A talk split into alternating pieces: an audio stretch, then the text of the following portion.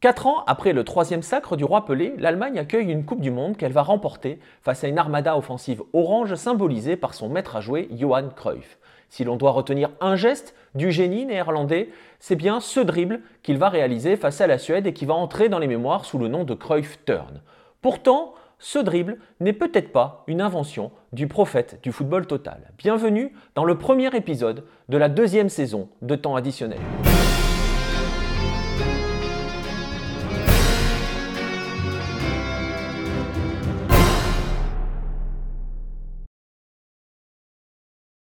Dortmund, 19 juin 1974. On joue la 24e minute du match opposant les Pays-Bas à la Suède pour le compte de la deuxième journée du groupe 3. Servi sur le côté gauche dans l'angle de la surface, Johan Cruyff semble bloqué par Jan Olsson, d'autant qu'il est dos au but. C'est alors que le numéro 14 néerlandais feinte une passe, fait passer le ballon derrière lui et change subrepticement de direction. Le Cruyff Turn vient de naître, il va devenir l'une des marques de fabrique de ce symbole d'un nouveau football qu'est Johan Cruyff. Et pourtant, les suiveurs de la Coupe du Monde 1974 ont déjà vu ce geste quelques jours plus tard, inventé par un autre joueur, un Australien. Adrian Alston est né à Preston, en Angleterre. Ses premières années de footballeur, il les passe dans les équipes de jeunes de l'équipe de Preston North End, avant, alors qu'il n'a pas 20 ans, de migrer vers l'Australie qui lui offre alors un contrat professionnel. Il rejoint South Coast United et il va petit à petit et assez rapidement en fait accéder à la sélection australienne. C'est avec elle qu'il fait ses débuts lors d'un match amical face à la Grèce, au cours duquel il marque, et c'est ici que débute une folle histoire, la folle histoire des premiers Soqueros mondialistes.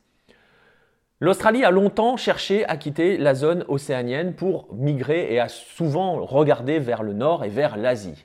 Elle se sentait un petit peu trop à l'étroit en Océanie et voulait plus de compétitivité vers l'Asie. En 1972, la fédération tente un coup de poker, celui de quitter l'OFC, la Confédération océanienne, dans le but d'être accepté en Asie. Coup de poker raté, l'Australie va devoir rejoindre l'Océanie en 1978 et se retrouve un petit peu sans confédération pendant quelques années. Il n'empêche que pour la Coupe du Monde 1974, pour les qualifications pour la Coupe du Monde 1974, l'Australie se retrouve dans une zone qui mélange Asie et Océanie et peut donc y prendre part.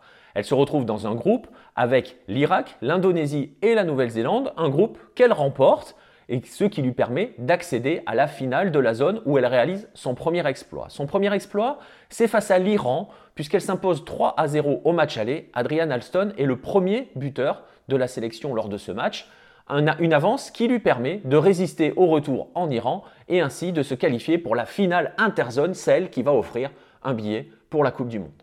Cette finale l'oppose à la Corée du Sud. C'est là qu'a lieu le deuxième exploit de l'Australie. Tenue en échec chez elle, elle est menée 2-0 par la Corée du Sud et arrache un match nul 2-2. Match nul qui est synonyme d'un troisième match, un match d'appui pour déterminer qui ira à la Coupe du Monde.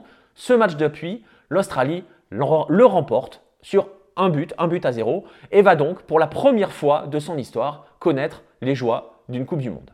Adrian Alston a terminé meilleur buteur de la campagne de qualification de l'Australie, cette campagne donc historique qui permet à l'Australie de se mêler au gratin mondial pour la première fois de son histoire. Le 14 juin 1974, elle dispute son tout premier match d'une phase finale de Coupe du Monde. Nous sommes à Hambourg. Servi côté gauche, dos au but, muselé par le défenseur, Adrian Alston va donc tenter, lui aussi, de feinter une passe et de partir en faisant un dribble derrière sa jambe en changeant de direction. Malheureusement pour lui, il ne peut compléter son dribble, fauché par le défenseur est-allemand. Mais c'est ici que serait né le Cruyff Turn. Car non sans humour, Adrian Alston aime depuis rappeler des confidences qu'il tient d'un coéquipier de Johan Cruyff, qui était un de ses compagnons de chambrée, et et entretient donc la légende selon laquelle Johan Cruyff a vu ce match, a vu ce geste et a dit Je peux le faire moi aussi. C'est ainsi que cinq jours plus tard, le numéro 14 va tenter et lui réussir ce dribble face à la Suède. Ce dribble devient le Cruyff Turn. Comme même le rappelait hein, Adrian Alston, toujours avec une pointe d'humour si britannique, le dribble est devenu la marque de fabrique de Johan Cruyff parce qu'il est allé en finale alors que lui, Adrian Alston, non. Non, parce que l'Australie va quitter la, Coupe du Monde dès la phase de groupe après deux défaites face aux deux équipes d'Allemagne, Allemagne de l'Ouest et Allemagne de l'Est, et un match nul face au Chili. L'Australie ne reviendra en Coupe du Monde qu'en 2006, l'année où elle va définitivement et enfin pour elle, hein, réussir à quitter la zone océanienne et rejoindre l'Asie.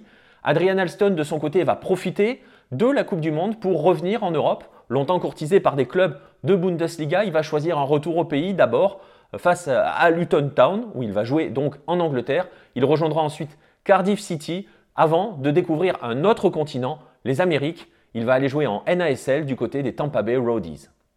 En sélection, Adrian Elston n'aura inscrit que 6 buts, 4 lors de la phase éliminatoire de la Coupe du Monde. Son dernier but en sélection, il l'avait inscrit face à l'Iran lorsqu'il avait emmené la victoire 3 buts à 0, cette victoire qui deviendra historique quelques jours plus tard. Mais au pays, tout le monde aime à se rappeler qu'Adrian Alston est l'Australien qui a inspiré Johan Cruyff.